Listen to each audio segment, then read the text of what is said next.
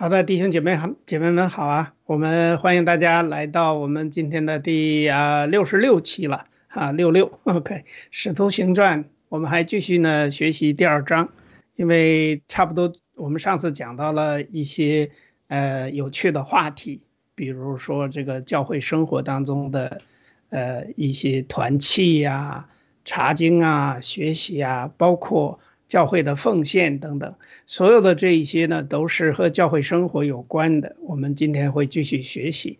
今天主要的经节呢是第二章的最后的这一部分，也就是从四十二节到，应该是四十二节到四十七节差不多。但是呢，我们会先回顾一下前面的内容，啊，先这样，先请呃雅鲁。弟兄啊，不是雅鲁，是一维传一夫吧？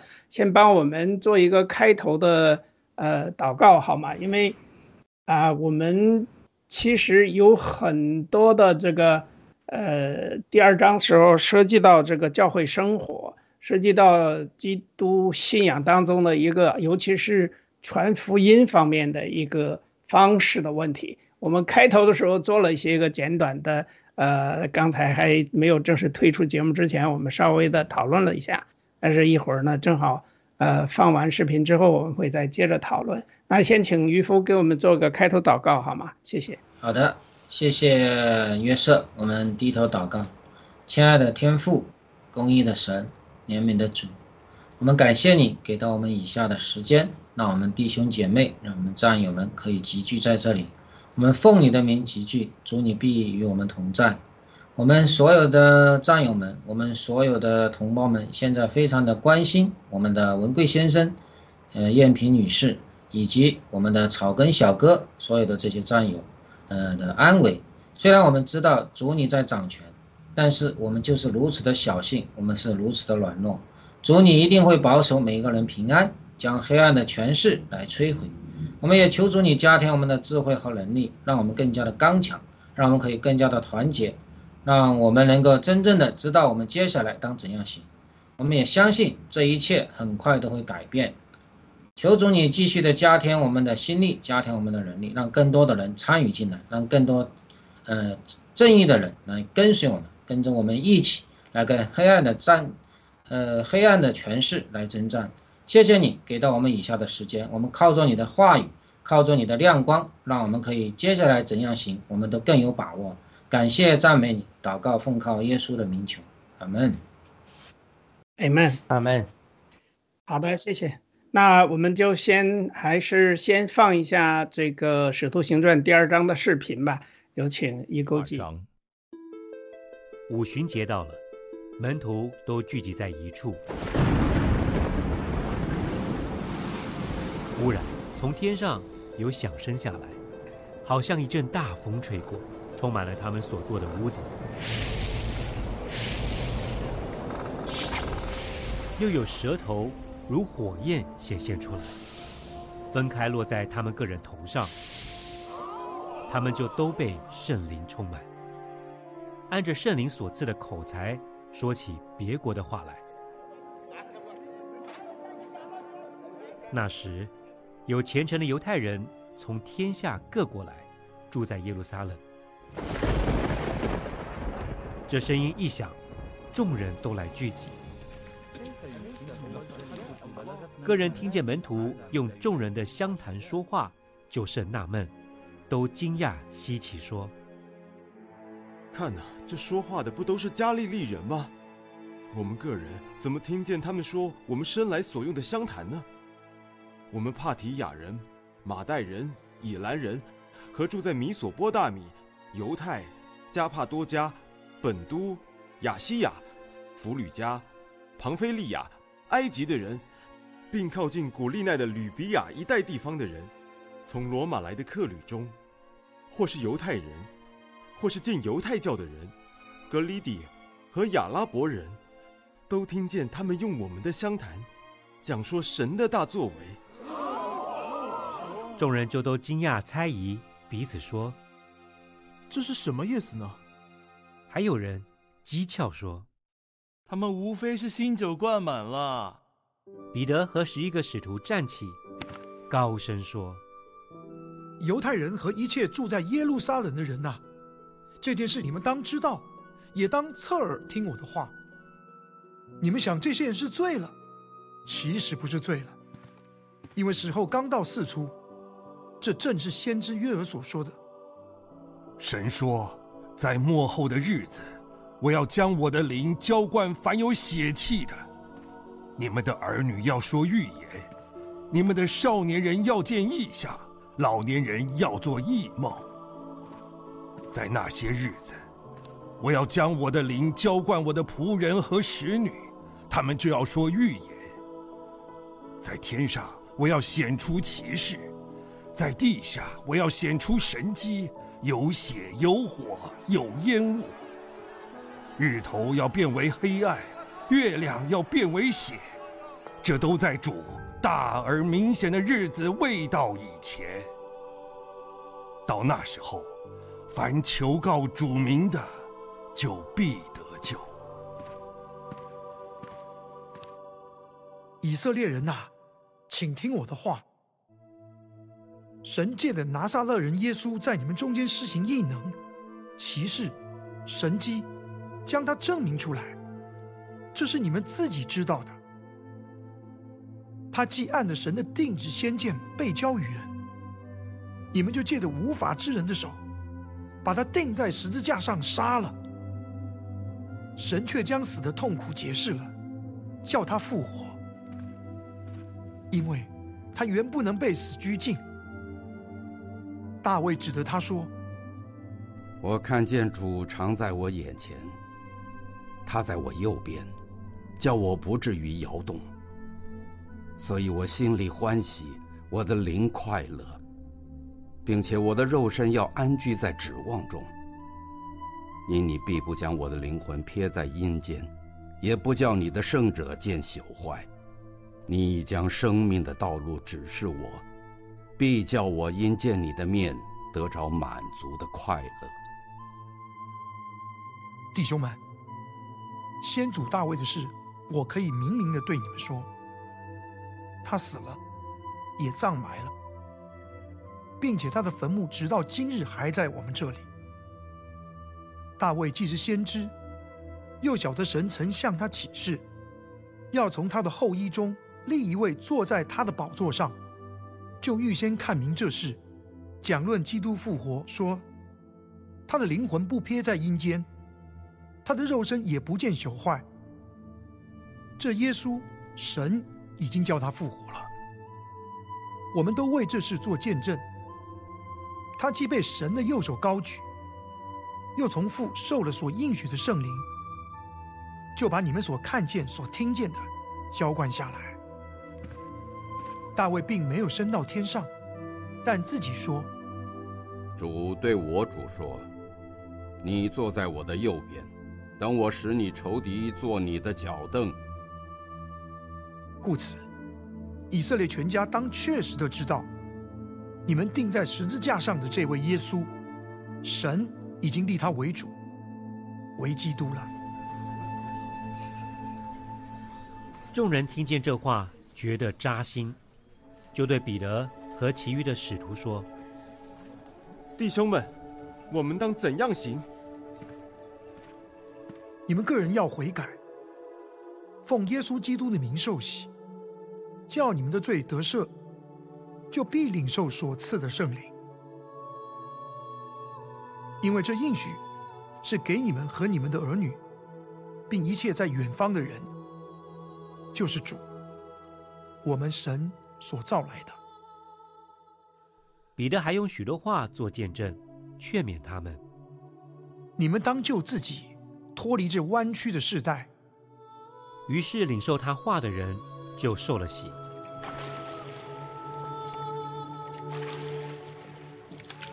那一天，门徒约添了三千人，都恒心遵守使徒的教训，彼此交接，擘饼，祈祷。众人都惧怕，使徒又行了许多奇事神迹，信的人都在一处，凡物公用，并且卖了田产家业，照个人所需用的分给个人。他们天天同心合意，恒切的在店里，且在家中擘饼，存着欢喜诚实的心用饭，赞美神，得众民的喜爱。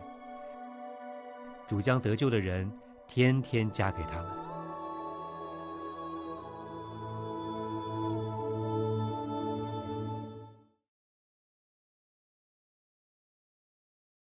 好的，欢迎回来。呃，我们呢又一次学习了这个第二章的全部内容。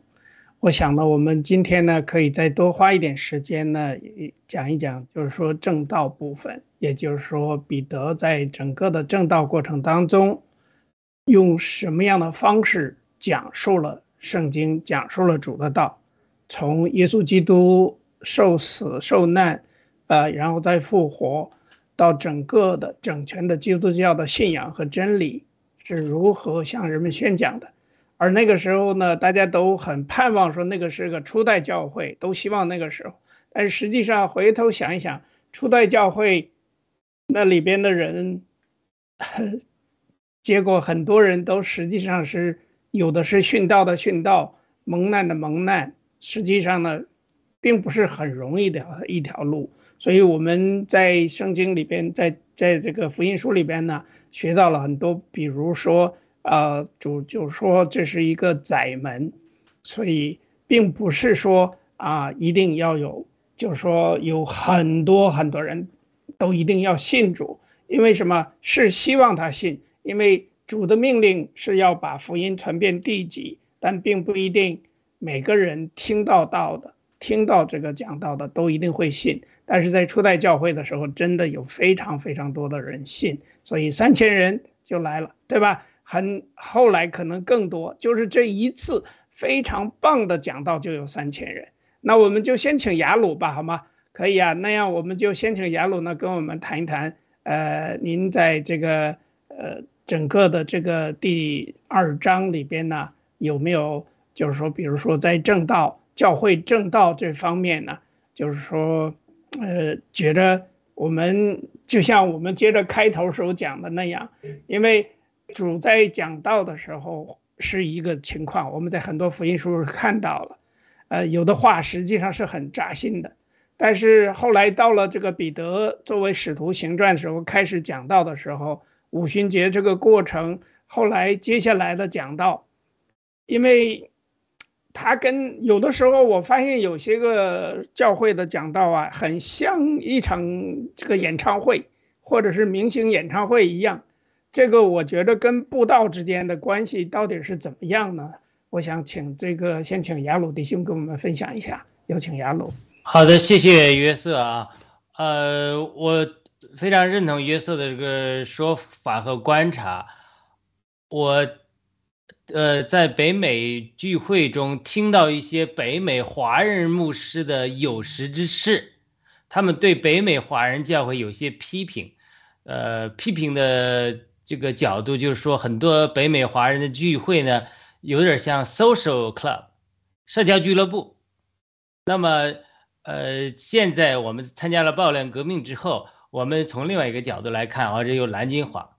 但是之前没参加暴乱革命的，他们往往都是从一种，呃，这个教会承担了一种社区的呃同乡会呀，或者是联络会的功能，它一定程度上在爱心里顾惜的这些孤独的呃在外乡，呃需要这种呃情感支持和呃这个生活帮助的这些新移民，他是这种情形。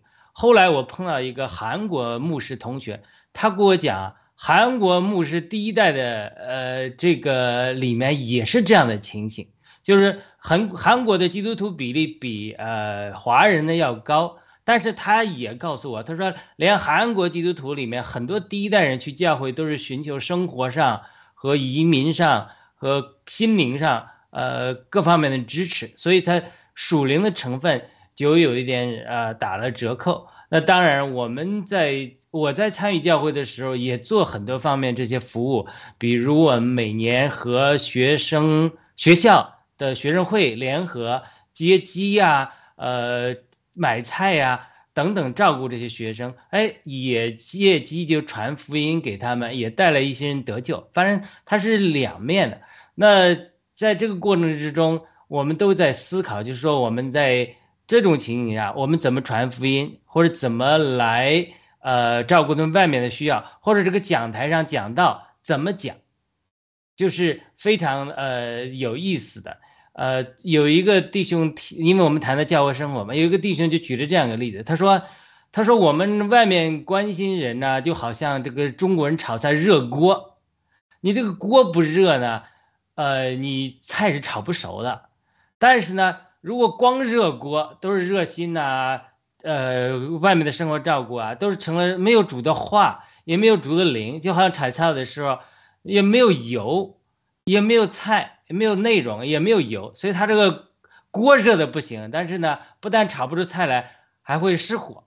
所以他讲的这个呃要结合，我们是要在外面照顾人、顾惜人。安慰人的心，安慰人的魂，就敞开人的灵。这外面，哎，就好像热锅一样。但是热锅之后，啪，油就要倒进去，就要有圣灵。那你光有圣灵还不够啊，你要有圣经的话语做材料。所以是，呃，我们 之前有讨论各方面的问题，就是说，我们真的要结合话与灵，我们又要有主的话。但是如果光有主的话，忘了放油，它也会炒干了，要会炒糊的。因为什么？因为我们缺少这个油的滋润。当然，你光有了油了啊，天天就是呃，只有圣灵，你缺少主的话的根基，就会被错误的教训啊引得飘来飘去，也容易被呃这个邪灵呃欺骗。所以呃，回到我们今天教育生活的主题，就是说，我觉得彼得的讲道也好，主耶稣的讲道也好，就给我们立下了非常好的榜样。他们里面又有圣灵。又有主的话语，主从小十二岁更小的时候，他就在主和人面前，在神的话语面前，一天天的恩典渐渐长大。他对圣经的熟悉，连拉比那些呃以色列的教士都惊奇。所以主耶稣话，主耶稣他在神的话里是非常有浸润的。因此，当撒旦是有他的，随时他都有主的话。但是当他在旷野经受了试炼之后，四十天之后。他就满有圣灵的同在。等他到了殿堂里，他随手一打开就打在以赛亚书那里讲的说，呃，讲的说主的灵高了我，呃，主的灵在我身上，因为他高了我，叫我传福音给贫穷的人，差遣被掳的得释放，叫那受压制的得自由，宣扬主悦纳人的喜年。然后他读完，他一合上，今日这话就一这竟应验在你们中间了。他有主的话，但是他在旷野受过试炼之后，他有神的灵，所以当他到殿堂去讲话的时候，他把主的灵和主的呃圣话和灵一结合起来，那些他就震惊了那些所有在殿堂里，他们都惊讶，如此有权柄。那彼得也是，彼得也经过旷野的试炼，经过呃否认主，然后主又恢复他。呃，几次向他复活中显现，所以他经受了呃这些苦难。他在与主，主就是话，他与他又被主的话所构成。等他在讲道的时候，又接受了圣灵的浇灌，所以他一开讲又满有话，满有灵，话变成灵。当我们讲主的话的时候，有恩告的时候，就变成灵，变成生命，因为主的话就是灵，就是生命。当我们又有灵的时候。呃，就把话又解开，你的话一解开就没有亮光，所以话变成灵。我们里面祷告充足之后，灵又变成话，因为我们从灵里得到感动，加上圣经的这个呃合适的应用，灵变成话，话变成灵，就好像呃轮中有轮这种这种呃这个轮中有轮，一直化变成灵，灵变成化，像一个马车一样，它是个平衡，又有化又有灵，所以它就。呃，能够得出这样大的果效，这是我觉得我们值得今天学习的。我们基督徒不应该偏颇，我们又该注重圣经，满被主的话构成，又要注重祷告，满有圣灵。我最后一句话就常常就好像我们老中医一样，老中医你必须熟悉每一味中药的药性，它这个中药药性到底干什么？而且你必须存在库里，像经学家一样，你所有的药都已经放在墙上，每个盒子都有了，但是。你每一次用药的时候，你还要参考以前的方法，还要得到灵感，然后又还有经验的积累，所以你在这种这种经历中，就跟老中医一样，我所有的材料都有，所有的药性都有，每一组每一句主话我都记得，但是我在这个应用的时候，我又得着灵感，我就配搭，最后呢，我就能治病救人。阿门，阿门，说的很棒哈。尤其是你提到耶稣在十二岁的时候就已经熟熟悉特别熟悉圣经了，因为呢，首先他是神的儿子，很多圣经的话都来自于神，来自于上帝，后来呢来自于主，所以呢这个是非常非常好。而且我们如果想要像是这个基督一样，像耶稣一样去传道、去讲解圣经的话，那我们真的应该非常非常熟悉圣经。一切呢都以圣经为根源。另外，我们还要注意，就像跟我们开头的时候大家讨论的，就是要有一个平衡，也不能够光偏向一边，或者是啊，要不然就是说不更不能就像一些呃有些教会搞一些像什么演唱会呀，或者是像一些啊搞一些个就是一种。这个活动，如果你把“主”去掉，把“主”这个字眼儿去掉的话，你可以使用于任何一场讲这个，就很多讲讲道会、布道会，就像一个怎么说呢？就像是在讲任何一个一个事情都一样。你比如说搞什么，那叫什么心灵鸡汤啊，或者是搞一些什么励志啊，还有家庭怎么样要和睦啊，这些东西，如果你不在教会讲，换一个任何一个地方讲都一样的，那就没有什么区别了。这就是说，基督教的信仰实际上是有很大程度上，除了让你听着舒服，而且我们在第三十七节里看得特别清楚，就是众人听见这话就觉得扎心。这个扎心是什么样的概念？而且我们在第四十呃第十四节到第呃整个的这个到四十七节吧，还是四？我看一下啊，对，从这个十四节到四十节，整个这个范围呢？整个的这个正道呢，应该说，我们在这一部分一共是应该是是三个部分吧。这个正道的中心，第一个呢，就是说十四节到二十一节的时候呢，是讲到的这个是教会的一个基础，也就是说，整个的这个彼得在讲的时候呢，他在布道、在讲道的时候呢，是就是教会生活的一个开端。这个开端是以讲道开始的，是以布道或者是以讲解、传福音开始的，对吧？然后第二个部分呢，大概是主要是二十二节到三十六节这一部分呢，主要是强调复活的真理，也就是说，彼得引用了圣经，呃，传讲基督，并且他定十字架的这个真理，也就是说，整整个的部分是以基督。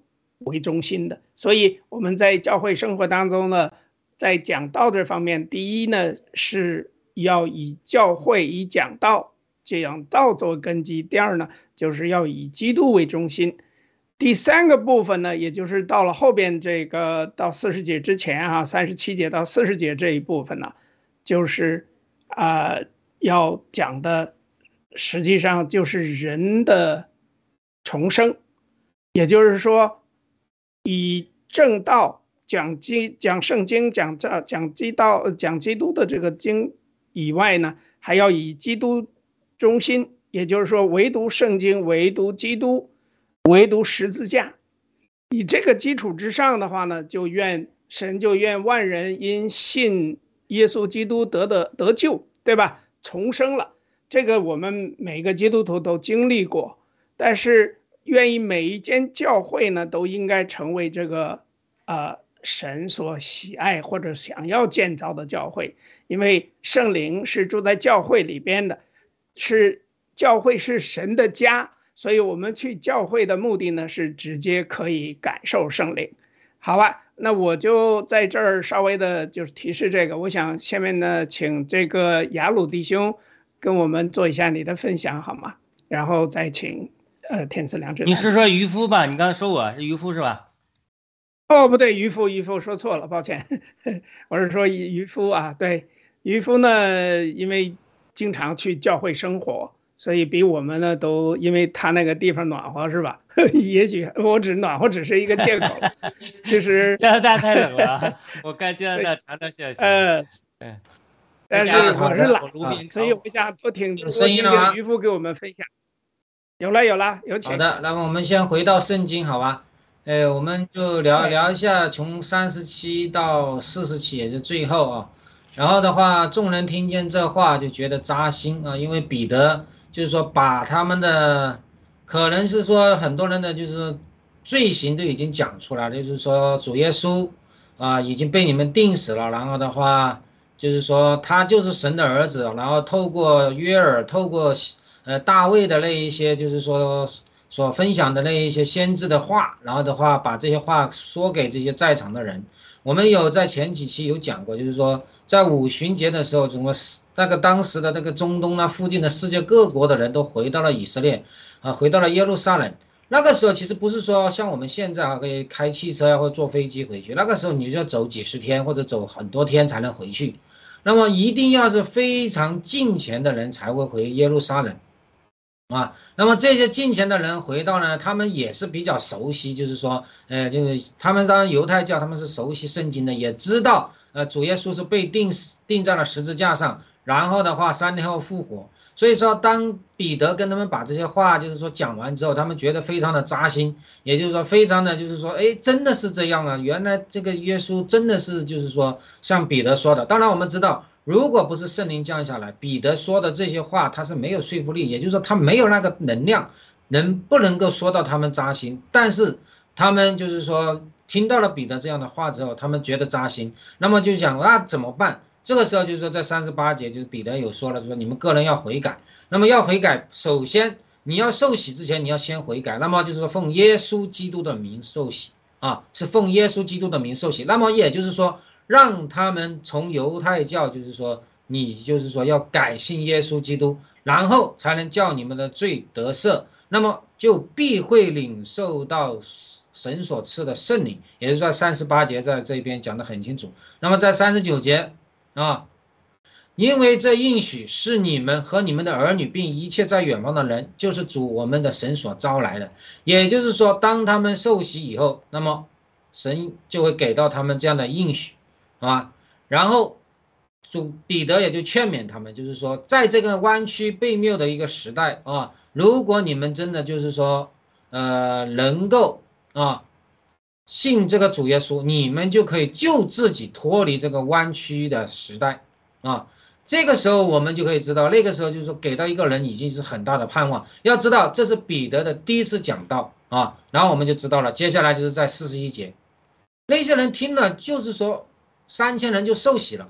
我们要知道，他们当时是在那个房子，房子也就是说在圣殿，圣殿其实是说一次性几千人是待不下的，也就是说他能使三千个人受洗，就是说有源源不断的人来找他们来听他讲这个道。然后我们就再讲到了，就是说从四十二节开始，我们就开始讲到这几千人，那么大家就是说要怎样过好一个早期的一个教会的一个相对于教会的一个生活是怎样，在四十二节我们都知道了。恒心遵守使徒的教训，那个时候就是说，使徒包括彼得啊，或者是说其他的几个门徒，他们所的教训，也就是说，能让这几千个人大家都听，圣灵在做工，让他们所说的话都能让每一个人听。那么，所有的使徒或者是说基督徒，当时不叫基督徒啊，那当时就是信徒，他们要彼此的一个交接啊。我们的彼此交接就是像现在我们啊，我们四位弟兄姐妹，我们时常的沟通交流，将神的话语，然后的话就是说这样的一个交通，也就是说门徒之间的教会生活或者门徒之间的这样的生活是时常要交通的。那么波饼，我们以前也有讲过，这就是纪念主，就是说呃为我们死在十字架上一个波饼纪念，还要一个就是说祈祷，也就是说时常跟神的一个呃交通，这就是跟神的一个交通。交接就是说我们门徒之间的一个时常的交通，那么啊，所有的这一切啊，在那个时候，由于使徒是圣灵浇灌下来，所以他们当时行了很多的奇事神迹，所以也让就是说所有的这些呃信了门徒的受洗的这一些，就是说从各国来到的这一些人，他们就是有有一些就是说害怕的，这是很正常的，这人是很正常的，就是看到你这个人很有能力，就像如果是我看到约瑟。突然一下啊，做节目做的突然一下，就是说头上放光，或者说直接飞起来了，我们也会害怕啊。但是在那个年代，我们可想而知，他们看到呃突然一下，就是说后来彼得还有什么医治啊，还有那些其他的那些就是说神迹啊，肯定会让这一些门这些新来的这些门那些信徒会会有些惧怕。那么信的人当时就是说在一起，我们前期有讲过。在一起，就是说这样一个受这些门徒的一个训练啊，就是说彼得呀这些呃跟过耶稣的这些使徒的训练，然后的话在一起，这个时候就是接受他们的教教训引导，那么为他们将来要回到自己的国家去传讲福音，就是一个在预备。所以这个时候，因为他们来过五星节是没有预备这么久的，结果待了很久，这个时候就有一个凡物的功用。那么这在教会当中，我们也知道。我们所有的早期的教会，就是说英国的大公会那些很多的教会，会有一个就是说将自己从神那边得来的爱啊，时常奉献给像偏远的地方啊，或者是说在早期的中国那些的教会来到中国来传教，建医院、建学校，或者是建孤儿院，那就是一个就是说相当于那个年代的凡物公用。当然，那个是用另一种形式，就是说把他们。能够筹集到的善款，或者是说他们从神那里领来的爱，来分享给其他的那些来跟随，或者是说来信的那些人。所以说，其实早期的传教士跟初代这个教会的那种做法其实是一样的，也就是怎样把神从神那边得来的丰富、得来的爱传给另外的人。这就是说一个爱的一个传递。那么凡物公用，其实当时就是一个为了，就是说让更多的人能够在这里接受训练，让他们能够留下来，然后就是凡物公用。那么有的人要凡物公用，就有的人要卖田产、卖家业，然后的话照个人所需用的分给个人。这就是说初代教会那一些，就是说呃在由耶路撒冷的那一些，就是说确定了自己要跟随主耶稣的人，他们为了把这样的一份爱。把这样一个就是说当时的一个集聚能够继续下去，他们就做了一个变卖一个田产家业，然后让大家能够一起使用，然后大家有了这些费用以后，有了这些供应以后，大家就可以几千个人啊，现在是说以当时信了三千个人，最后有多少我们不是很清楚，但是最少几千人，几千个人天天就是说在店里横切的一个祷告啊，然后就是在家中就剥饼又纪念主耶稣，然后每个人都很开心，很就是说在一起吃饭啊，也就是说我们平常在教会聚完会以后也会吃吃爱宴，也就是说一起吃饭，赞美神，然后。得到了，就是说很多人的一个喜欢，因为像赞美神的时候，那个圣灵浇灌下来，每一个人是很喜乐的。这一点我很有感触，因为我们每一次参加退休会，很多弟兄姐妹在一起，大家唱诗歌，大家一起交通的话，是非常非常的开心。那这个时候，如果我们大家集聚在一起，哈，主一定会来到我们当中。那么这个时候得救的人也天天加给他们。那么整个这样的第二章就是这样一个。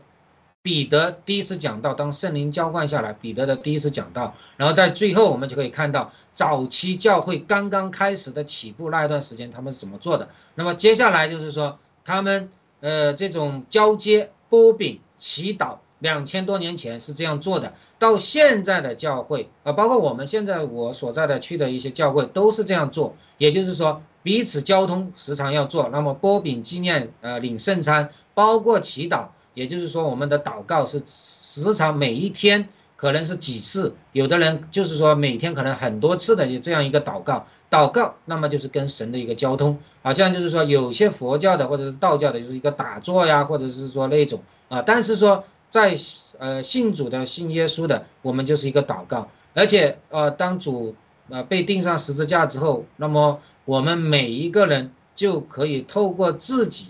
呃，作为在心中作为神的一个居住的殿，那么作为就是说一个至圣所，我们就可以直接跟上帝接通，不再需要一个呃祭司，也不再需要中介，我们可以直接的跟神交通。那么就是说，呃，波饼、祷告，呃，然后我们呃门徒之间的这样的一个呃交通，可以说是教会当中的弟兄姐妹真的每一天或者是说时常要过的这一种。呃，生活，那么让我们这个属灵的生命，那个奔奔走天路的这样的一个大家一起走的话，会更加的平安，也更加的喜乐。好，我分享这么多啊，交交还给我们的约瑟，谢谢。好的，呃，谢谢，谢谢这个于福兄。然后呢，我想有两个地方呢，我想呃再稍微的说一下哈。一个呢，就是关于这个敬畏啊，就是这个惧怕。惧怕呢，在原文里边或者英文里边，其实都翻译成了敬畏。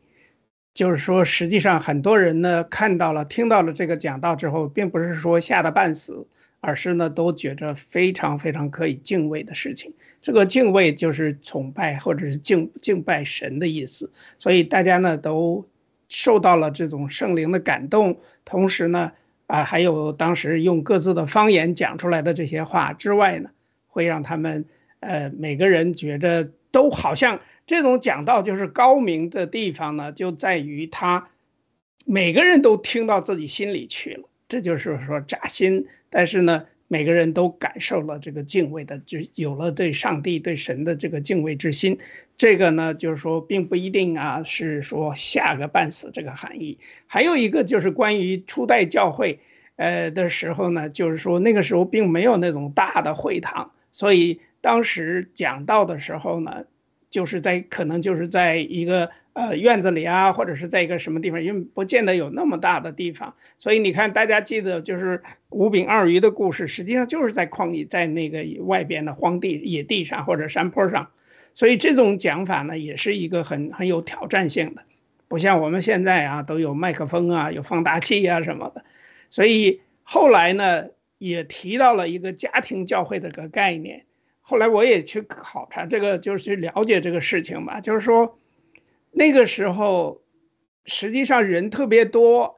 刚才那个渔夫提到了这个，呃，就是说，呃，比如说大家都合心协意、这齐心协力的去祷告啊，然后万凡物共用啊，还有呢，就是其实很多时候啊，大家的这个钱呐，还有这个呃。奉献呐，叫什么？就是现金呐，这些东西都拿出来，大家共用、公摊。就是说，其实很多人呢，甚至于卖了田产、卖了家业来支持教会。然后按个人所需的分给个人，这是在第十四十四到四十五节，大家能看到。所以大家在这个家中剥饼，其实呢，那个时候呢，是因为没有那么大的地方，大家就现在像现在，我不知道渔夫你们的教会有多大，因为现在都有很大的这个教堂了哈。当时的时候呢，大家都是嗯，就是干脆就分几个家庭。然后谁家的房子大，大家可能凑到那个家里边去呢，就一起来呃团契，一起来学习或者一起来分享。那么吃的用的都是这样的，所以这个是很美好的。但是现在呢，我们我发现呢，很多教会搞得越来越大，对吧？大到你讲道的时候，我记得我参加过一次什么布道会啊，那个教会是几层，一层、两层，好像有三层。就是后边一圈儿啊，那个上边你根本就没有办法听到很多东西，或者说这种怎么说呢？就是说感觉像是 很恐怖的一个状态吧。就是不是说恐怖，我这词儿用的不对，但是呢，至少是就是说你不见得能够领受很多。有些人如果信了之后，可能会领受的多一些。好吧，这是我想补充这么一点哈。呃，不一定对，我想呢，再把时间交给我们的天赐良知大姐，请您来跟我们分享一下，有请。好的，好的。呃，首先我呃，这个传讲上帝话语时的心态哈，彼得呢讲到显示了一个圣灵充满人是如何对人讲述耶稣的啊。首先我们看到呢，他有仁慈，他就是体现呢听众的那个境境况。他回答了一些人的问题，先啊，让他们有一个呃既合理又有启发的思考，那又立即引起了他们的注意。这时候呢，他就开始讲解上帝的信息，哈，这一点呢，呃，我觉得这个彼得是做的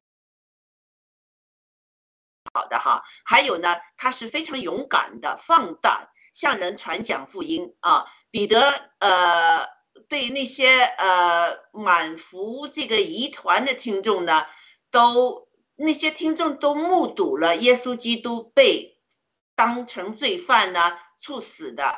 然而彼得不肯呢避重就轻啊，避而不谈有关耶稣的事实。彼得说到耶稣在世为人一生受死。身体复活升天，在天上被高举。他大大胆地指出听众的罪啊，虽然彼得得知真相会令他们的听众反感，但是呢，为了他们的最终的好处，他仍然大胆地与他们分享了这个真相。这是非常非常重要的一点啊。彼得依靠圣灵来吸引人认识耶稣，因此呢，他让人看见耶稣就是主。圣经里面的耶稣不仅仅只是个行者的，呃呃，行善者、导师或人类的好榜样。接受耶稣为救主，就是向他顺服，承认他是上帝，是主。他掌管我们的生命啊，这也是非常重要的。我们不能避重就轻呢，就就只能说，呃，就是呃，耶稣基督是个导师啊，他是一个慈善人呐，呃，不说他就是生命，就是真理，他最终会审判我们每一个人的。哈，还有呢，就是他宣讲时呢，他是非常有把握的。这也是一个圣灵充满人的一个一个表现，就是他依靠上帝的话与圣灵。耶稣说，整本旧约指的指向的就是他。彼得依靠的是上帝的话，以及借他工作的圣灵。那呃，圣灵呢，永远是我们生命和信仰的。啊，圣经永远是我们呃生命和信仰的最高的客观权柄。那呃，他把这个圣圣经里面的，比如说大卫的那个故事，大家都知道，以色列都知道这个呃旧约啊大卫啊那些故事，他们都知道。他把这个大卫的话呢，详细的说出来，大卫不是上帝。大卫说：“我的主的主。”这就是很清楚让大家听到，就是大卫说他是有一个主，是不是啊？那这样的话呢，就容易呢，就是让人呢，就是听明白、听清楚了。比如说，现在我们这个教会有一个问题呢，我们就是避重就轻，不讲现实的那些东西。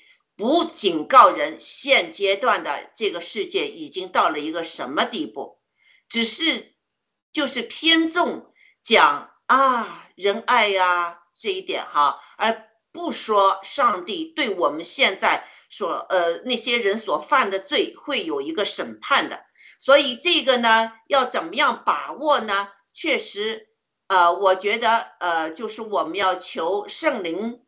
的光照，求圣灵的充满，把这个事实说出来。我记得我那时带查经那时呢，呃，有很多经文里面的内容不得不联系到现今社会的这个情况，和不得不联系到我曾经经历的共产党的这个罪恶的这种东西。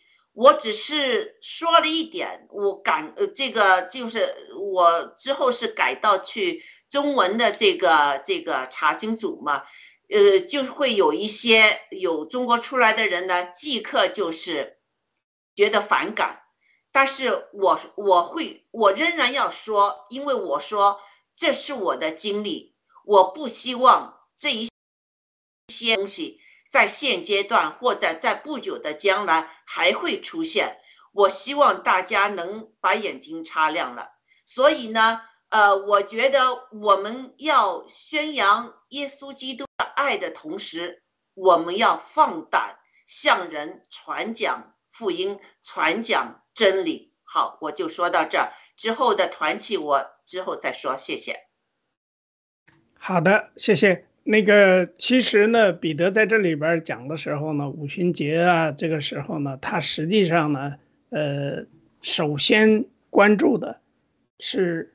跟所有人说话，他这里边呢，实际上是有这个为什么人们会觉得扎心？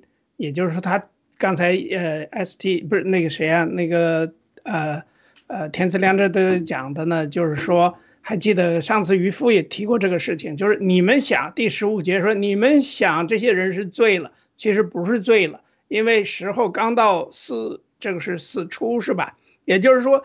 这个时间就是上午九点多钟的时间，对吧？那到这个时候的话是不可能的，因为当时按照五旬节的这个传统是禁食祷告的时间，也就是不存在喝酒啊什么的。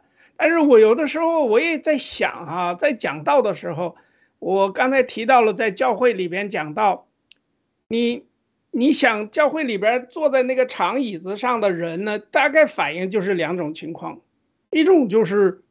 昏昏欲睡，听着觉得这事跟我没关嘛，对不对？你当讲道的人讲的跟我有什么关系啊？所以我就在那儿听着听着就睡着了，或者是昏昏欲睡。教会有时候也是个挺好睡觉的地方，因为很安静。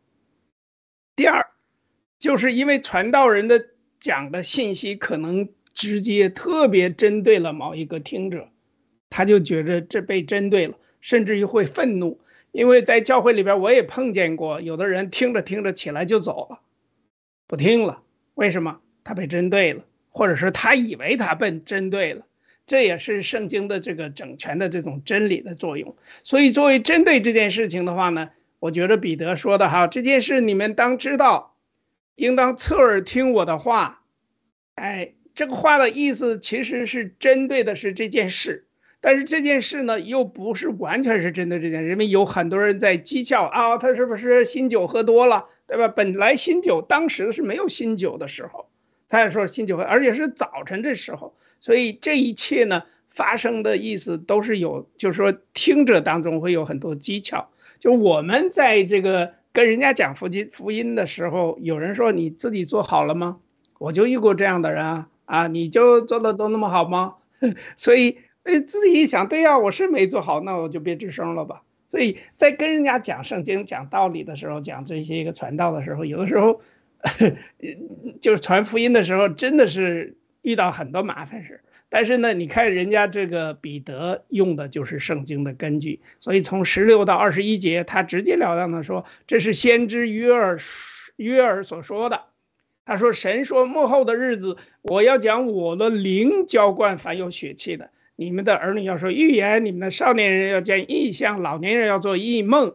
哎，这些日子，我要将我的灵浇灌我的仆人和使女，他们就要说预言。然后在天上要显出奇事，在地上要显出我的神，显出神迹，有血，有火，还有烟雾。那日头要变为黑暗，月亮要变为雪。”这都是主大而明显的日子未到以前，这什么意思？这都在主大而明显的日子未到以前。所以，嗯嗯，到什么叫大日？其实这里边就已经在讲启示录了。到那个时候，凡求告主名的就必得救。换句话说，这种情况是以圣经为根据，所以福音呢不应该没有针对性。就是说，对那些昏昏欲睡的人，你要针对他，或者是讲讲他为什么会昏昏欲睡，为什么他觉得跟他没关系，因为他觉得他没罪嘛。很多人都不认为自己有罪的，没有人承认自己是罪人。在我认识主之前，我是不会承认我是罪人的。但是我又不明白，我不开心，我不明白为什么我自己老是没招没落的。我不知道这话你们懂不懂？这是东北话，就是心里头没底。但是认识主之后呢？我就觉着，哎，我突然明白我是罪人了。之后，我是有罪，所以我这些个表象或者是这些个心境就可以明白了。所以这个呢是很有意思。另外，传道人就是像我最开始强调的，一定要熟悉圣经，那就是我们要，而且呢，就是不至于在传的东西落空，传到人家那儿他没进到他心里去，而且呢，同时还要一针见血。要有言之有物，这样才可以的。所以呢，这里边他引用了圣经的约珥书，又是直接又引用了这些之后，才讲到了以基督为中心。所以以色列人呢，第二十二节，大家想一想，请听我的话。神借着拿撒勒人耶稣，在你们中间实行异能、奇事，又是神迹，把它证明出来。这是你们自己知道的。这个意思你们自己知道，就这些人都亲自经历过了，很多人都被得救过，对不对？神迹已经，然后第二十三节说，他既按着神的定旨先见，被交于人，你们就借着无法之人的手把他钉在十字架上杀了。神却将死的痛苦解释了，叫他复活，因为他原不能被死拘禁的，就是他是不能死的。但是接下来又指的大卫讲到这个，呃，我看见主怎么样哈？这部分我就不再花时间，一直到三十六节。故此，以色列全家当确实的知道，你们钉在这十字架上的那位耶稣，神已经立他为主为基督了。那到了这个时候，他主要讲的就是在圣经在布道的最关键的问题，就是唯独基督。也就是说，以色列人，你要给我听清楚。这是基督是神，但是同时他又说了拿撒勒人耶稣，实际上呢，他又是一个完完全全的人，因为道成肉身了吧，又是在桶里怀孕为女子所生，就是人嘛，对不对？然后又与罪人认同，在这个这个四福音书里边都有提过，他又胜过了魔鬼，就是刚才呃那个雅鲁弟兄谈到的这个试探，又为拯救罪人钉在十字架上。所有这一切，他又住在我们中间，他就是完完全全的人哦。那些很多人，其实很多人都认识耶稣的，对不对？他进入世界不过是以神拯救罪人的一个计划，但是另外一方面，他又是一个完完全全的神，他是神所证明的基督，也是上帝的儿子。所以这个词呢，就是已经证明了，你们都看到了这些东西。所以神。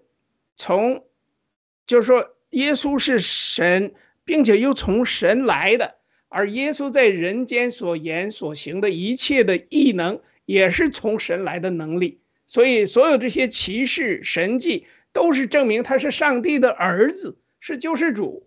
彼得这个时候讲的这些东西呢，就是说，因为耶稣神迹哈，就是耶稣在你们中间实行的异能、奇事、神迹，都是神在他里边做的功。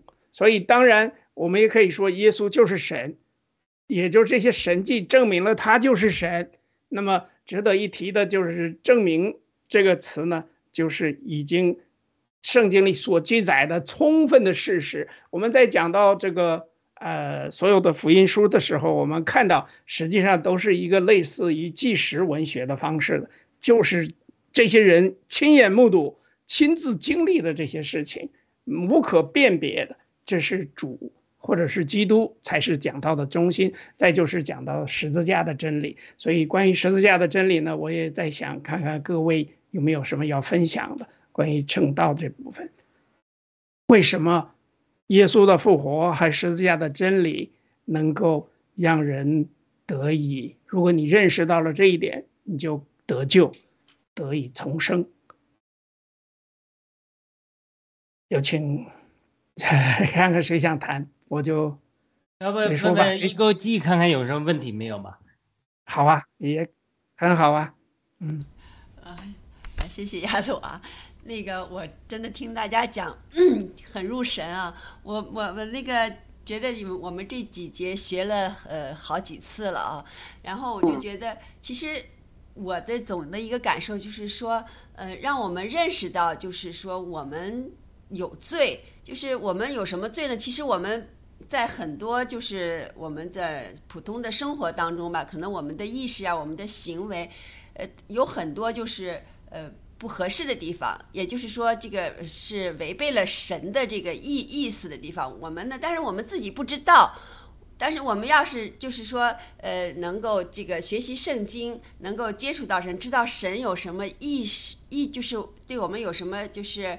呃，我要怎么讲啊？就是说，神所希望你的那样吧，就是我们就能自己就能觉得自己哦，很多地方做的不对了，不对了，就是违背了神的意志，所以我们就要去悔改。其实我在自己的过程当中，我也一直在想，在那个中共国的时候哈，其实有很多的问题，我们是这个不不不愉快，就是不能去这种嗯容容包容哈。但是呢，为什么也不知道。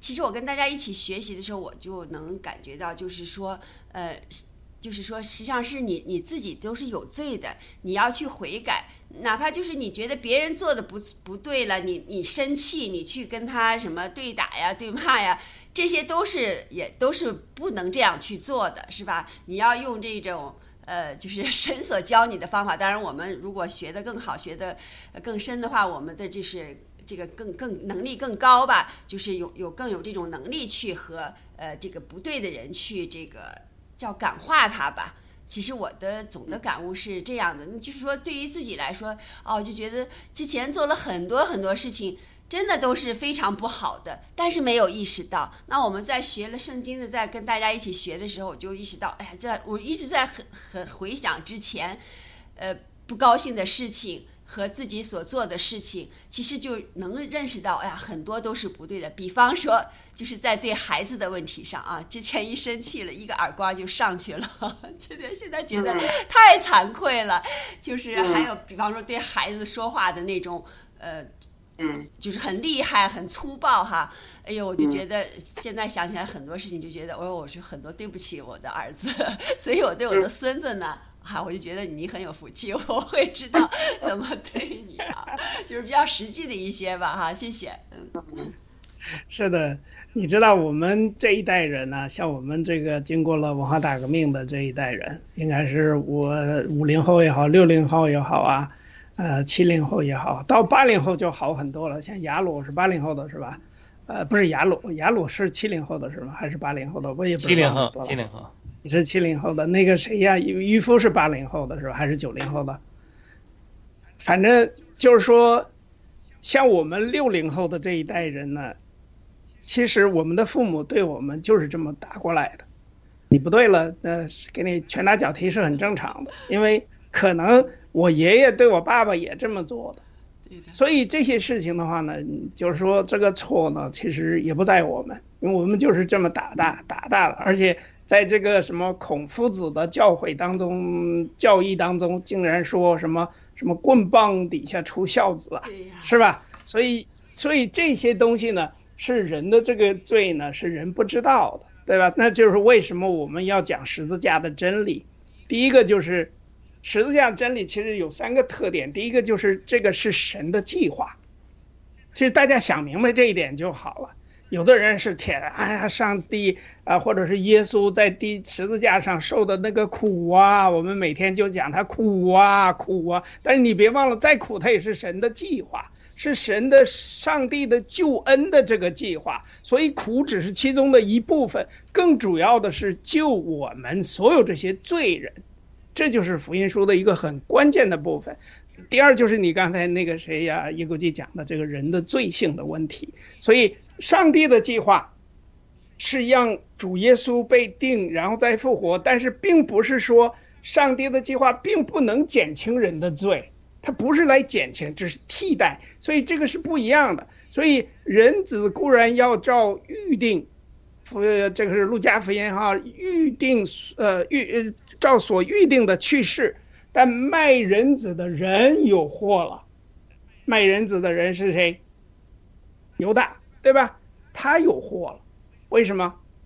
因为上帝派他来抵罪，并不是减轻人们的罪。首先，耶稣被交给了人，对吧？交给了什么比拉多啦，什么这些，什么还有希律王啊，这些，当时把他杀了。这些，那耶稣被交给了人，什么意思？也就交给了他的仇敌。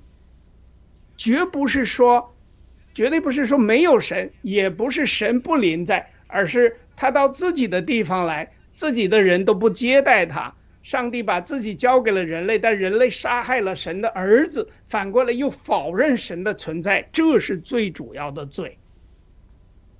人的本质就是不知好歹呀，对不对？而且还的嫉善如仇，不是嫉恶如仇啊。很多人是嫉善如仇的，所以人类人类如何对待基督的态度，是人间一切悲剧的真正的原因和真正的答案。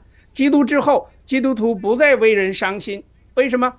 本来世界这个就是本是世界不配有的人，这个希希这个希伯来书说我们人不配，就是上帝要毁了我们是很正常，因为我们是上帝造的，人类是杀害上帝儿子的罪犯。所以十字架的苦难呢，不是让罪人为基督遇难而流泪，而是正视自己的罪，悔改，信基督。所以我们的罪杀了耶稣，耶稣为我们死，而若不悔改信主，我们将落入杀神的诅咒之中，进入更重的审判。这就是我们后来每周六讲及这个启示录的时候的一个整全的真理。所以耶稣。转身对他们说：“耶路撒冷的女子，不要为我哭，当为你们自己和自己的儿女哭。还记得吧？路加福音里边说的。但是归入耶稣基督、领受十字架救恩的就有福了。包括我们能够读到圣经的预言、圣经的话的人都有福了。还记得启示录里边说的，你看到了这个话，读到了这些话，你就有福了。最后，人类不仅凶残。”而且很狡猾，借着不法之人的手把他钉在十字架上。大家可能我最近又看了这个耶稣基督的这个钉十字架的一部电影。其实那里边在当时的时候，本来说好的是，仔细想想，本来说好的那个，包括希律王都说你干脆，呃，嗯，他又没罪，我也没找出他有什么罪来，你们拿回去吧，不用管了，对吧？我不管了。但是后来他们还是请求他，放了另外一个人。把耶稣钉上了十字架，所以这个邪恶之人来把神给杀了，所以杀了就是上帝的儿，上帝的儿子，消灭了我们这个这个这个什么所有的耶路撒冷的人呐，犹太人呐，罗马人呐，地球人呐，都是行刑者。那就是当时这个彼得在讲道的时候，所有这些人，有的人觉得扎心，有的人觉得难受，其实。这个道理就在这儿了。再就是，耶稣复活，好吧？关于这个耶稣复活是十字架的第三个最重要的一个真理的中心。为什么？就是神二十四节说，神却将死的痛苦解释了，叫他复活，因为他原不能被死拘禁，所以神是不死的，对吧？那么预定十字架的神复活了耶稣，上帝是掌权者，上帝从这个受难一直到复活，而且受难就是为了复活。复活的意思就是高举，把它重新举回举起来。所以，上帝借着基督的死难和复活，将重生的福音赐给了人类。另一方面，上帝借着耶稣的死难和复活呢，也为人类预备了一场审判。这个在马太福音里边就提了，都不是到启示录的。很多我们在教会里边有时候不讲这个，就不讲审判，就讲福音。所以你信了就行了，对吧？这是。在圣经根据上有缺陷的一个地方，我在这里想到了哈，所以我接下来他就讲到圣经根据了。我这儿说的多了点儿哈，我想呢看看大家谁还有什么，因为我们现在十二点，刚才那个天赐良知大姐呢又预备了几个问题，我们不妨讨论一下这些问题好吗？有请天赐良知大姐。嗯啊啊，我这看不到这个问题，你能看？好，那我来我来读一下好了。嗯嗯。这几个问题呢也挺好的，其实涉及到的这个第一个就是彼得讲到是否显示了一个圣灵充满的人会如何对他人讲述耶稣。呃，这个我我刚才已经是解释了，已经说过，对，所以所以彼得第二个问题是彼得是如何体恤听众的境况。也就是说，他能够明白听众是怎么回事，然后有针对性的来讲。其实我们刚才讲到讨论的这个话题，还有没有谁要补充的关于这个话题？没有，我们就第三个是什么给彼得勇气，放胆向人传讲福音呢？是圣灵，是圣灵，嗯，是还有什么？他依靠圣灵。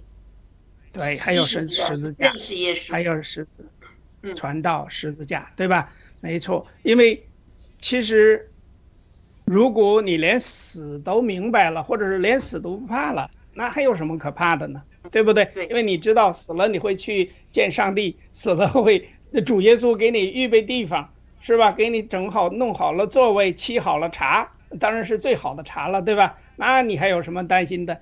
最不用担心的就是你记住。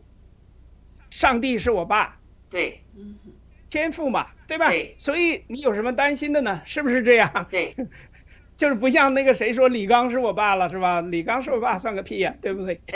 上帝是我爸，就是这样。所以彼得讲到的把握是从哪里来的？是第四个问题。我想请这个去来谈谈这个，我们他的把握是从哪里来的？这个问题应该很简单吧？把握从哪儿来的？当然就是来自于圣经了，对不对？对。但是或者是来自于主强传讲的道，那个时候我不知道是不是有圣经了，对不对？彼得讲道那个时候应该圣经还不知道有没有，或者只是都是口口相传的吧？有有是不是？没有圣经，只有只有旧约嘛？我说新约。对。那时候没有圣经。有圣经，但是有旧约啊，没有新约啊，对吧？有有有摩西三书啊，这些都有。叫叫摩西摩西。摩西五经。呃，有律法那些。没有没有。哎呀，是啊，没有整本的圣经，就是六十六卷圣经，很多就是尤其是新约，很多都是在主后七八十年以后啊，才开始有人写出来，或者更多。所以我们的成熟有一部分是赖受什么？不是。受到人带领是依赖受到人带领，并且带领人，你是否有积极参与？OK，这个我没有，大家有吗？嗯，这是我觉得是很重要的，就是怎么说呢？呃，这呃，他们门徒，呃，这使徒哈，呃，就是这个在教教训呐，指导众人啊，教义。就是意味着教导嘛，使徒的个人见证以及有关基督徒生活的精辟教导呢，呃，我们都看到有记载在这个圣经里面了哈。圣灵与基督徒的同工，帮助信徒认识、明白并遵从上帝的话。我们必须提防呢一些就是反对任何就是。不合乎圣经教导的，所以我们就是呃要警惕这些哈，现在有一些敌基督、假基督也呃假先知也混在教会里面的哈。约翰福音的第六章六十三节说的很清楚，叫人活着的乃是灵，肉体是无益的。我对你们所说的话就是灵，就是生命。所以，我们就是上帝的话和理解上帝的话，用灵这个。而且就是圣灵会使我们更加聪明，更加有能力。呃，这这些东西呢，我们都要铭记在心里。那我们就是上帝的话，像呃呃呃雅鲁有时候说，你把上帝的话说出来说多，你就在上帝的话里面祷告，上帝会让你。在灵里面对他的话有更清楚的认识，或者就会给你意向，或者怎么样。但是的基础就是在上帝的话中，他的话就是灵，叫我们活着的就是灵啊。那就是其实他的上帝的话就是在圣经里边。所以好的，那这个话题呢，我觉得就是说这个，因为我不是很懂哈。但是第六个问题呢，就是使徒行传中的信徒们。团契生活有哪些特殊的表现？这个是我们在上周二的时候我提出了的一个问题哈。嗯，我们可以用下边的几分钟时间稍微的讨论一下，因为一个是钱的问题，对吧？就是说大家都在一起生活，就像共产主义一样，像我们小时候学过的那所谓共产主义，其实要真共产主义也没什么不好，对吧？后来发现这帮这个叫什么盗国贼啊。让你过共产主义的生活，是他把钱先拿走了，然后让你过的是穷苦的共产主义。所谓的那个什么共产主义也没有，社会主义没有，完全是不公平的。所以那个和共产主义一毛钱关系都没有。那么，使徒信徒、使徒行传当中的信徒的团体生活还有哪些特殊的表现呢？啊，那谁来再先分享几分钟？我来说说哈，他们第一，他们一同。呃，就是掰饼，啊，这个是就是领圣餐呢，我们叫哈，这个呃，还有就是呃，一起祷告与上帝交通，能够兼顾信徒个人与群体。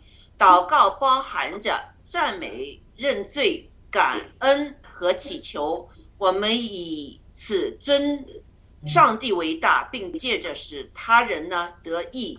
而荣耀我们的上帝，我们是可以祈求的。但是首先我们要赞美，我们要认罪，我们要感恩，我们在祈求啊，表表现爱心。呃，我们看到忠诚的这个信徒呢，反映上帝的慷慨。早期的信徒凡物共用，呃，要为供给别人灵命、灵性上的以及生活上的需要，他们与人分享。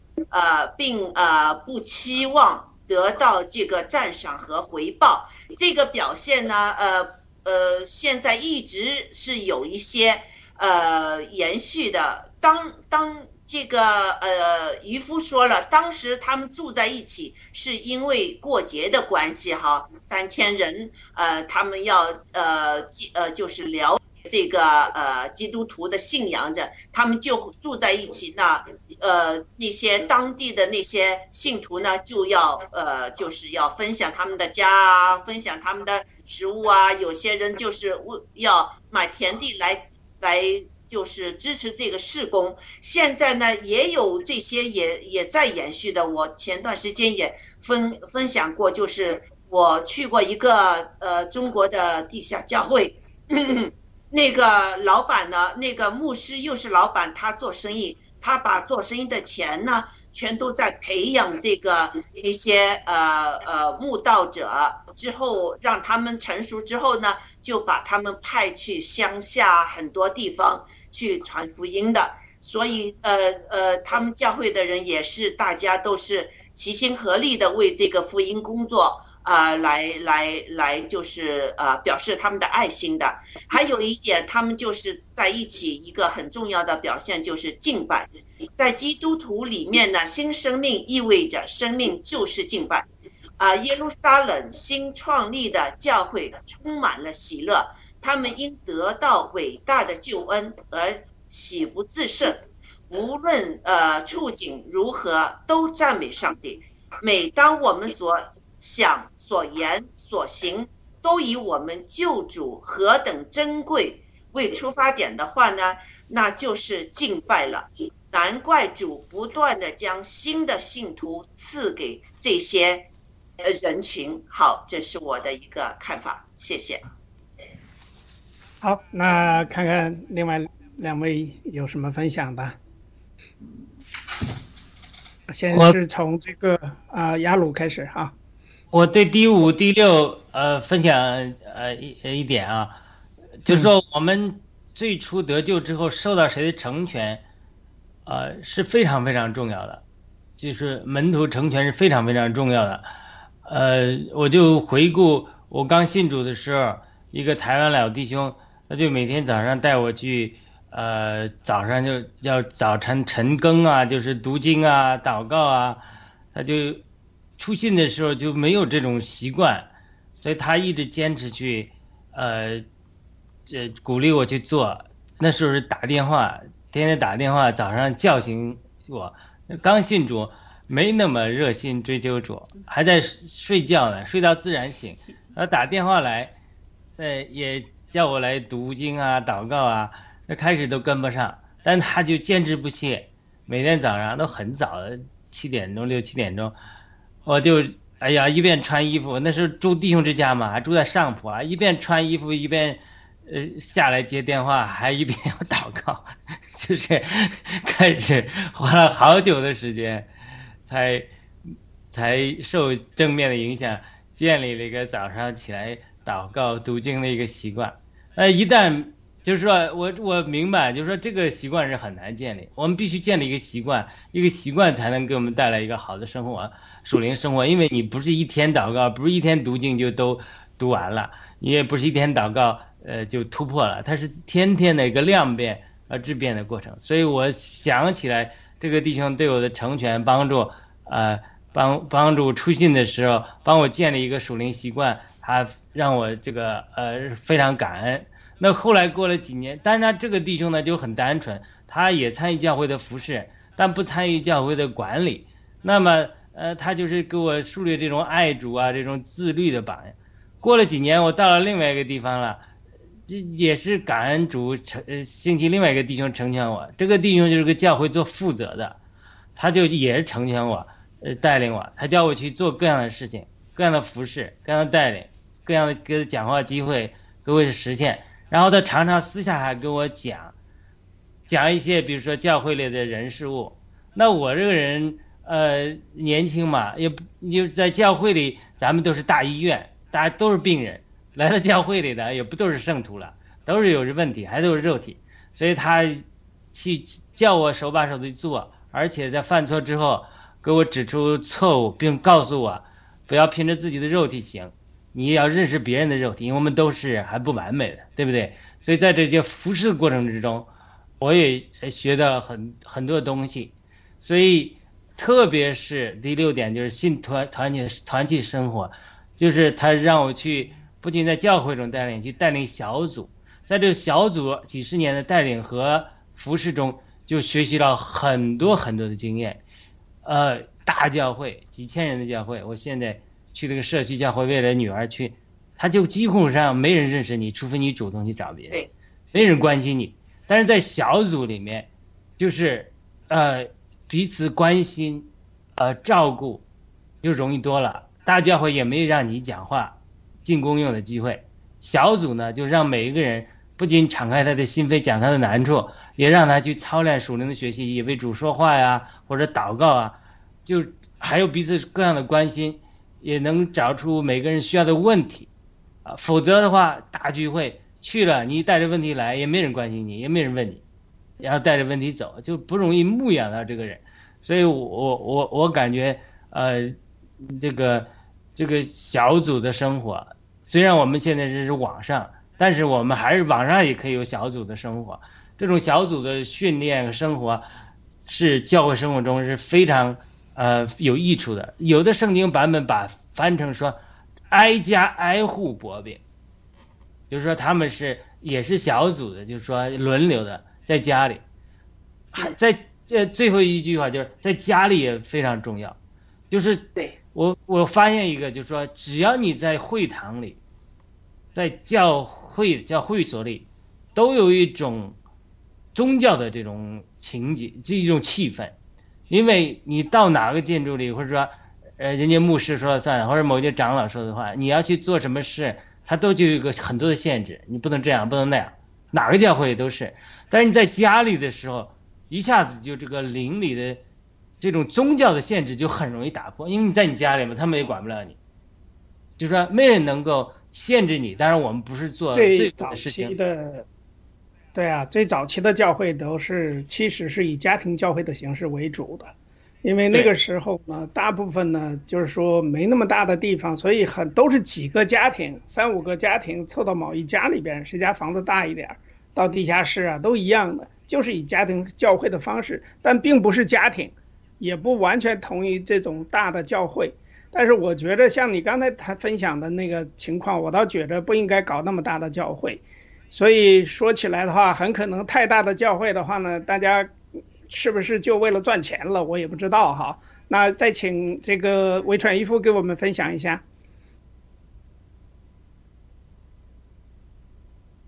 没开麦吧？啊，谢谢。呃，时间关系我就不聊太多了，因为我觉得约瑟确实很需要团契的生活。其实，嗯，如果没有团契的话，我们很容易被这个世界很轻易夺走。其实就是说，我们有的时候，特别是需要就是说学会自己跟神的一个交通。因为其实在，在无论是在哪个时代，其实很多的时候，自己跟神的交通是要团契学吗？这个世界的人几乎都是跟着这个世界走，也就是说，这个王权属于什么？这个人都是跟着这个王权走，或者是跟着这个有权势的人走。那么，如果我们自己没有习惯性的跟神交通的话，那那这个是很麻烦的。那然后的话，我们可以看到，如果是说，如果你没有训练出来，就是说能够跟神交通，你一定要有团体。没有团契的话，那那很可能就被这世上的小学夺走，就好像保罗在写给哥罗西的那些书信一样，就是说不要被这世上的小学，就好像我们很多人会被世上这些专家呀，或者是说这一些有有有地位的人呐、或者是说什么那些呃写了很多什么人生哲理的人啊，哲学家、思想家，就就就很容易被他们夺走啊。所以说，为什么在在以前的人有的是很崇尚那个叫希利希腊的那种思想派，就是说让他们思想派就夺走了啊。那么呃，犹太人呢又时常是臣服于那种律法。那么最唯有就是说，主耶稣的他是这种真正的就是真理，就是说其实传讲给我们的话呢，那么其实我们如果是说你可以在家里，像如果是说雅鲁他有这样一个习惯的话。他可以自己就是说，透过自己读经、祷告，透过自己的这样的一个操练，他可以的话是没有问题。那我如我们都果你没有需要身体的配搭，一个人单独就容易犯错。你就是对你如果没有这种习惯，你一定要去融入团契，融入那都需要的教会生活的，不要把所有的教会就是说当做那一种就是那个，你一定要去到那里听着讲道，其实你就可以跟圣经在对照。其实我每一次听我们牧师的讲道，实际上就跟圣经对照对照。如果有偏差的话，我是以圣经为主的，啊，然后的话，每一次听听网络上的有一些的那一些讲道也是这样。那么，但是我们一定就是说，真的要有的时候对圣经要要要去多多多了解一下，否则的话，有可能就很容易用这世界的语言，用这世界的理论来去反驳圣经，那就是完全是本末倒置了。那就是纯粹的，就是说撒旦的诡计，轻易就把我们掳去了，啊，那么我们就不是在正道了，也不是在传讲神的话了，我们是在借着世界的语言来攻击神的话，那就那就真的就很麻烦。所以说，其实我们属灵的道路确实很多危险，也很多的这一些坎坷。那么我们靠着自己是没有办法战胜的，唯一就是靠着神的话语。那么有的时候弟兄姐妹彼此祷告、彼此勉励、彼此交通。啊，为什么几千年前他第一次的这样的一个呃信徒的这样一个大聚会，就要求一个交接呃交接？就是说门徒之间的一个交接，然后的话一个波饼，波饼就是时常你要纪念主耶稣，然后就一个祷告，啊，那个时时候已经是其实就是有有着这个要求。那么我们如果脱离教会、脱离团契太久了，那真的只有像以利亚、以利亚那样的。以利亚他是可以在基利西边待了三年半，他是神是跟他可以直接交通的。要知道，我们现在是没有的。啊，在约拿以后，我们是看不到神迹的了。我们几乎就是说，要靠着我们自己的这些灵修也好，靠着自己的就是对圣经的理解，才能够把这条线连上。否则，我们很容易就会断线。一旦断线了，我们就就就又又混在世界里了。那本身我们是跟这个世界是有分别的，好吧？我我就说这么多，我就觉得我们的团气啊，我们的这种呃交通的这个非常重要。如果是离开太久了，真的要要重新要回来。否则的话，真的我们，呃，自己走到哪里了不知道。好的啊，谢谢。啊，我再加几句哈。呃，渔夫啊，到现在还是有很多的神迹出现的，是有的。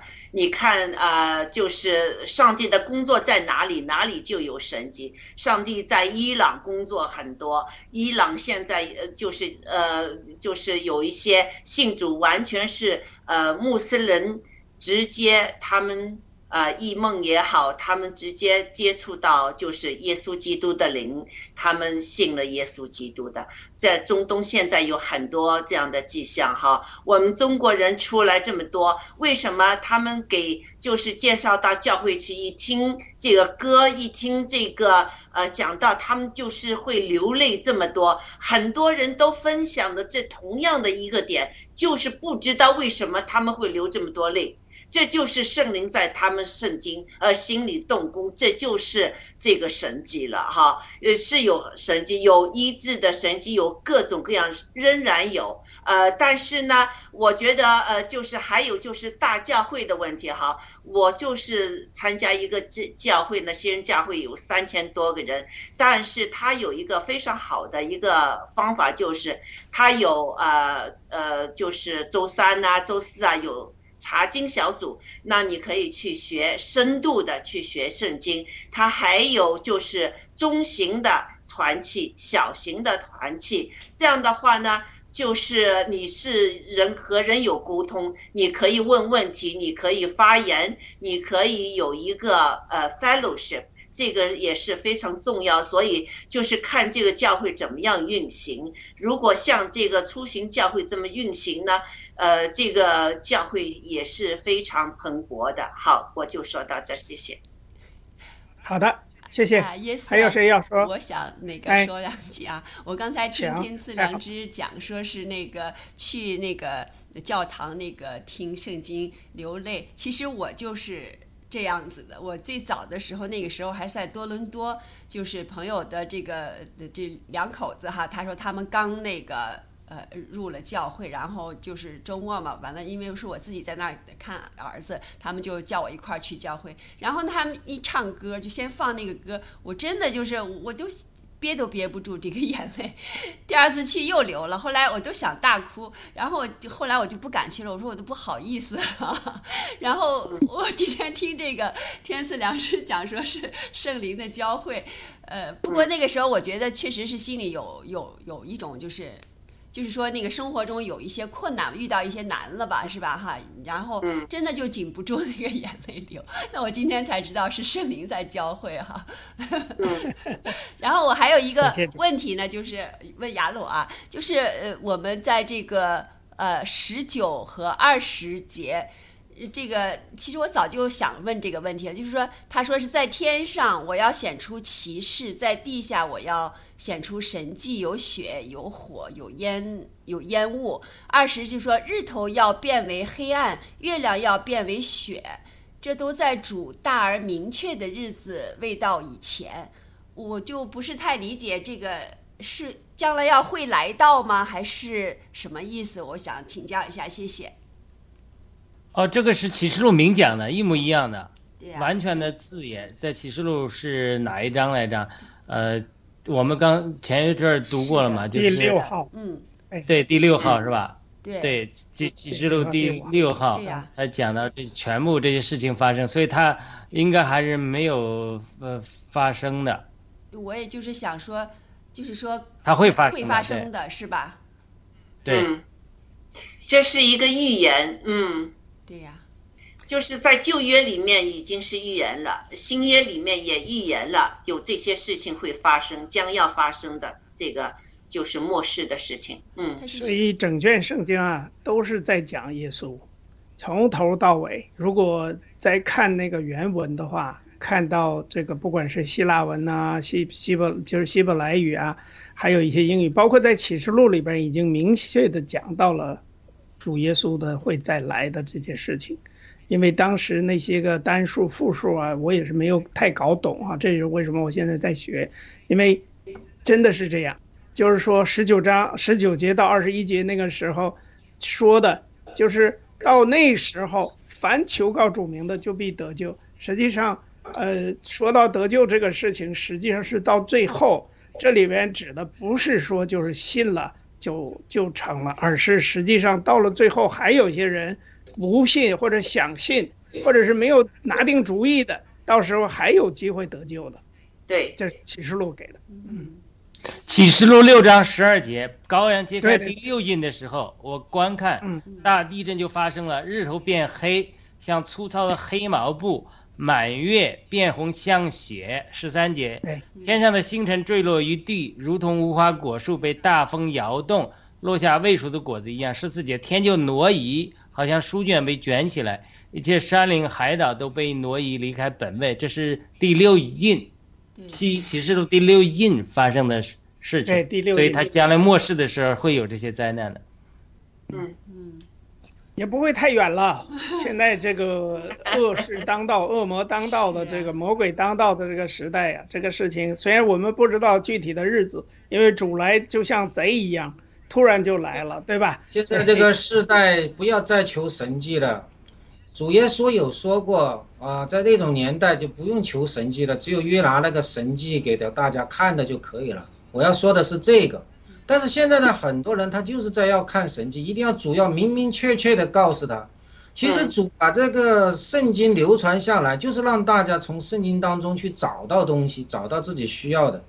啊，但是很多人就一定要说主要托一个灵梦给我，或者是说一定要告诉我看到了哪一个意象之类的，才能够去去跟随那个，那就是就像神说的那样，这样你是看不到神迹的。那个时候已经没有这种的神迹给你看了，但是我们的人很多人就是在追求这样一个神迹，或者是说就是说要自己看到那个确据，那么的话，啊，那么我们这本圣经就就就有可惜了，是吧？所以说我要表达的就是什么？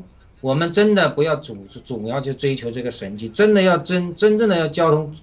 主耶稣跟我们说的很多话，其实在圣经当中已经讲得很明白。就好像我们刚才有说的啊，就好像在呃行公义、好怜悯、存谦卑的心啊，我们都知道这个这一段经文，但是说没有人去做，很多人是像我们刚才约瑟有讲，只要呃传福音或者就是说传讲神的爱就好了。其实神的公义是在前面的啊，但是主已经在在在圣经当中讲了，但是很多人就把这段话掐头掐了头去了尾，只讲神的爱，没有人去讲神的公义。这个这个我也是我们刚才节节目开始在聊的，现在很多存在的这种状况。那么主已经在圣经当中教导了我们很多，我们真的要从圣经当中找到这些呃主要告诉我们的很多的话语。好的啊，谢谢。我想是不是其实有很多神迹，但是我们都没有感觉，我们都没有在乎。其实有时候往回想一想，好多事情觉得啊挺神奇的呀，或者是哈，诶怎么会这样啊？可能我们没有仔细想，是不是也就是神迹呢？是的，没错，就是我刚信主的时候啊，后来我就真的是，就人呢都是这种罪性作怪作祟啊，就就好像疲疲惫了一样，就是见多不怪了。我记得刚信主的时候，有的时候那时候大家经常遇到难处了，我就去祷告。可是经常的时候啊，就是说主真的是在做这个祷告的时候就灵啊，那个时候真的很灵，有很多事情我都没想到的事情，居然能够发生出来。所以这些可以说，我们每一个基督徒在刚刚信主的时候都会经历很多神迹奇事，但是呢，到后来信主时间长了，人呢就是罪性又来出来之后，往往就忘了这些了，这个很正常的，我是这么想的哈。行。那我们还有没有谁要补充啦？这时间也差不多了，今天已经到了十二点半了。嗯，没有了，没有了。那我们就做一个结束祷告吧，简短的祷告，请这个呃谁呃雅鲁来帮我们做个简单的结束祷告好吗？好的，呃，亲爱的阿爸天父，呃，我们祈求和祷告您的恩典，呃呃赐给我们，呃因因为呃主耶稣教导我们，呃只有你启示的。我们才能更多的呃，只有你将你将子启示给我们，子也将父启示给我们，呃，并且父在子里差遣了圣灵来帮助我们。我们祷告父子圣灵一起来帮助我们，让我们更多明白你的话，也更多得着基督的生命的更新和变化，也更多得着圣灵的引导和光照。呃，我们为此将我们的全人，我们的灵。我们的魂和我们的身体都更新的献上，成为你的活祭。以上祷告，奉耶稣基督的圣名祈求，求你在我们报了我们的战友、基督徒战友上都能彰显你的生命和大能，呃，让更多的战友们能够呃认识你的救恩。谢谢。阿门。阿门。好的，那我们星期六继续学习启示录哈。那我们今天的节目就到这儿了，特别感谢大家的关注，大家的这个分享啊，有什么问题的话呢，也可以在留言区跟我们留，就是在我们的中文频道里边。好的，再次感谢大家，辛苦了，谢谢。啊，谢谢，谢谢关注，再见。